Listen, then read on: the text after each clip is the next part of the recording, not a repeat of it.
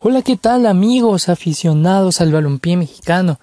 Sean bienvenidos a una emisión más de balompié en corto. Mi nombre es Dieter Luna y sin más preámbulos, comencemos.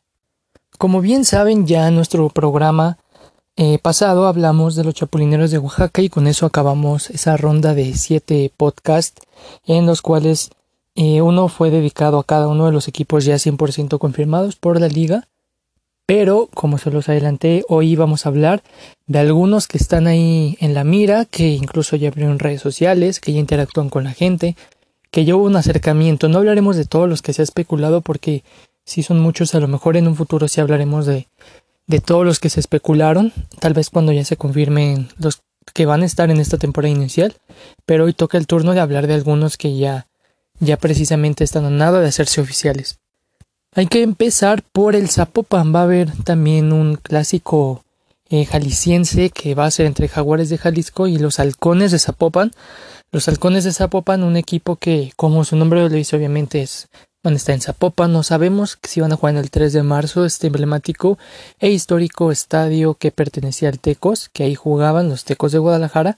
De la Universidad Autónoma de Guadalajara no sabemos, porque también es posible que los jaguares lo usen, pero no sería nada raro ver a, los dos equipos en el mismo estadio. Incluso es muy, muy, muy interesante ver cómo responde la afición a cada equipo, la afición de Zapopan y la afición de Jalisco en, eh, a estos dos equipos. Pero sí es interesante este nuevo equipo. Porque desde que abrieron sus redes sociales, lo único que han estado haciendo es estar muy involucrados con la gente, con los demás equipos, sobre todo con los equipos ahí tuiteando, compartiendo cosas del otro. Unos ya le comparten cosas. De hecho, Nessa le dijo que pasara primero su examen de admisión, eh, lo que significa que se haga ya oficial. Incluso Ensenada les dijo, le dijeron a Ensenada más bien que ellos querían ser su oponente en la jornada número uno. Hay que recordar que la jornada número uno y el partido inicial va a ser allá en Ensenada. Entonces, eh, no sabemos contra quién, pero Zapopan ya alzó a la mano que quieren ser ellos. Obviamente eso con el tiempo y el calendario lo dirá pero sí están muy activos en redes sociales siempre, todos los días, diario. Y lo que más este llama la atención de este equipo es que su escudo es bastante bonito. No se sabe nada más de este, de este equipo porque no lo han anunciado en redes sociales de la Liga de Balompié como oficial. No se sabe cuerpo técnico ni presidente, nada. Más que el logo y, y que son los halcones de Zapopan es lo único que se sabe, pero esperemos que tenga buena respuesta. Vamos a cambiar de tema porque también eh, otro que ya está a punto también de hacerse oficial son los paisanes de Yucatán. De hecho ya presentaron su uniforme. Eh, ya también en redes sociales han estado un poco activos, han estado ahí compartiendo algunas cositas. Eh, entonces es, es, un equipo que ya, ya viene fuerte. De hecho, tal vez en las siguientes semanas o días incluso pueda hacerse oficial y vamos a ver un poco más acerca de, de cómo se conformará este cuerpo técnico y este nuevo equipo. Lo que sí sabemos es que su presidente es Osmar Peña Escobar, que pues bueno, él mencionó en un comunicado donde sí estaba ya el interés de los faisanes, que ellos se van a preocupar mucho por el fútbol juvenil, lo cual va a ser un gran apoyo para los jóvenes yucatecos porque van a tener este equipo ahí en donde, en donde van a poder brillar y sobre todo que el presidente ya está afirmando desde ahorita que se le va a dar mucho apoyo a los jóvenes. Otra cosa que sabemos del club es que ya han tocado puertas para, para saber en dónde van a jugar en los lugares como Progreso, Motul, Valladolid y Ticul para que sean nuevas sedes del club. Eso significa que por ahí puede estar su estadio en uno de esos municipios que he mencionado ahorita. Ahí va a estar su estadio.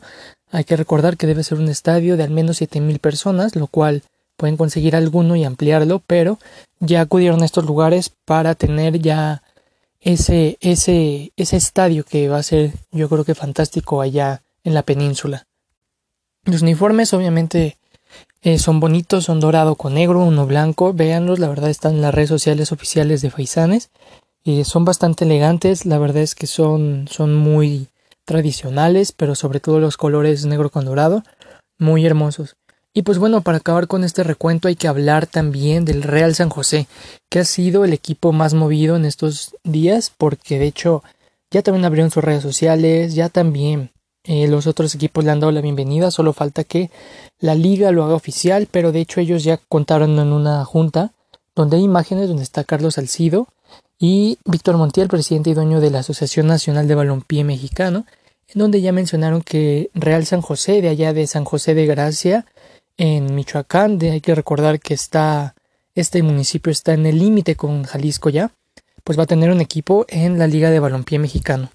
Lo interesante de este equipo es que como director deportivo van a tener a Lalo Vacas, muchos lo recordaremos como comentarista en Televisa, una persona que sabe mucho del deporte y yo creo que es muy bueno que alguien de este gremio periodístico lo lleven a un equipo porque ellos saben precisamente las dolencias y lo que le hace falta al fútbol mexicano desde otro ángulo.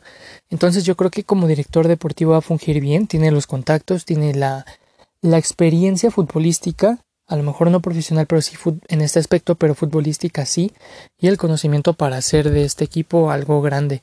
En la directiva va a contar nada más y nada menos que con Carlos Reynoso eh, Jr., el hijo de Carlos Reynoso, va a ser el director técnico de este equipo.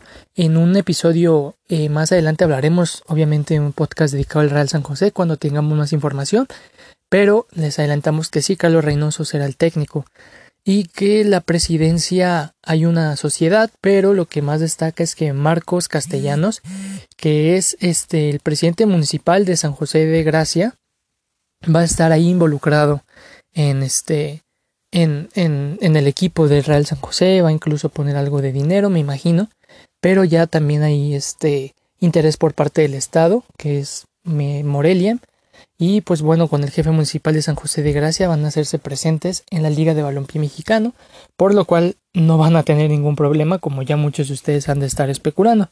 También Rolando González Chávez va a estar en la presidencia y en la directiva de este equipo. Es uno más de los dueños de este equipo. Y el estadio, la verdad es que mucho se ha especulado, pero ellos ya anunciaron que será el estadio Juanito Chávez. Este estadio hace muchos años ya albergó un equipo en la tercera división, de hecho no hace mucho tiempo, lo albergó, ahí estaban en San José de Gracia, pero es un estadio para mil personas. Sin embargo, el club ya anunció que en los próximos días se iniciará un proyecto de ampliación del estadio para que tenga al menos siete mil personas de aforo, lo cual ya es un hecho apalabrado, entonces podremos tener un estadio digno de calidad en San José de Gracia y que bueno para toda la gente eh, de Emilia porque se habían quedado sin fútbol y ahora el Real San José vuelve a este equipo. Cabe mencionar que también se especulaba de los ATES de Michoacán, pero no se ha sabido nada más. Hasta ahí sabemos. Y pues bueno, tampoco ya no se supo nada del Acapulco FC, que ya habían anunciado que estaban a punto de hacer oficial su anuncio y su entrada a la Liga de Balompié Mexicano, pero ya no se supo nada. Y pues bueno amigos, con esto llegamos al final del el onceavo episodio ya de Balompié en corto. Mi nombre es Dieter Luna, espero que lo hayan disfrutado. Si quieren que haga algún podcast referente a algún tema de esta liga de Balompié mexicano, háganmelo saber en redes sociales. Este lo, haré con mucho gusto, cumpliré sus peticiones sobre esta liga. Y sobre todo, no, olviden seguirme en todas mis redes sociales, arroba Luna, en Instagram como dit-luna. También no se pierdan la próxima emisión de UC Deportes y más tendremos a alguien especial de la Liga de Balompié Mexicano, alguien muy metido en un equipo, así que no se lo pierdan, estaremos allí al pendiente, también sigan las redes de UC Deportes y más, en todas las redes sociales nos encuentran y el programa es todos los miércoles de 3 a 4 pm. Siempre estamos hablando de la Liga de Balompié Mexicano con noticias verídicas, reales y confirmadas. Además, en el siguiente podcast hablaré de algunos de los temas de estadio y estadios ya confirmados de esta nueva Liga de Balompié Mexicano. Pide Dieter Luna, hasta la próxima.